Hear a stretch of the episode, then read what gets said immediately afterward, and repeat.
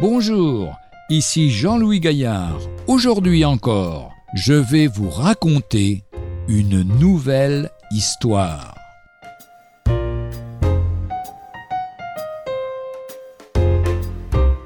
Sauvetage en mer. Assis dans un petit canot gonflable, bercé par les vagues, je savoure le plaisir du moment.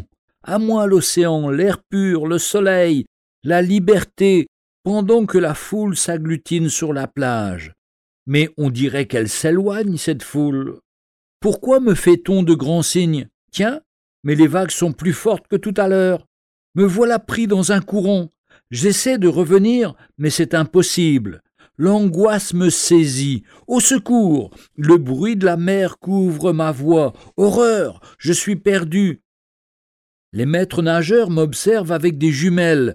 Jugeant la situation grave, ils mettent en marche leur hélicoptère. Le voici qui ronfle au-dessus de ma tête. Un homme descend au bout d'un filin, m'empoigne et me dépose en sécurité sur la plage, aux soins d'un médecin.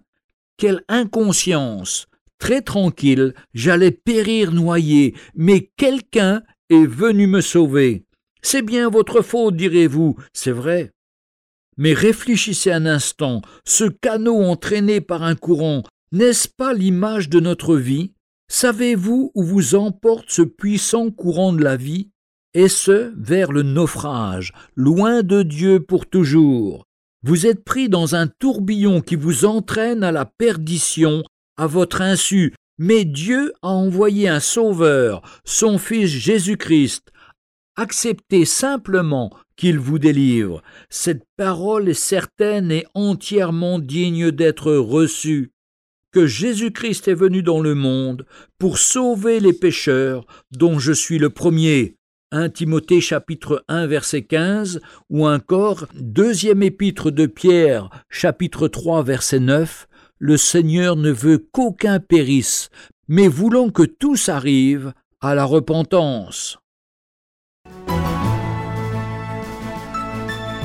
Retrouvez un jour une histoire sur www.365histoire.com.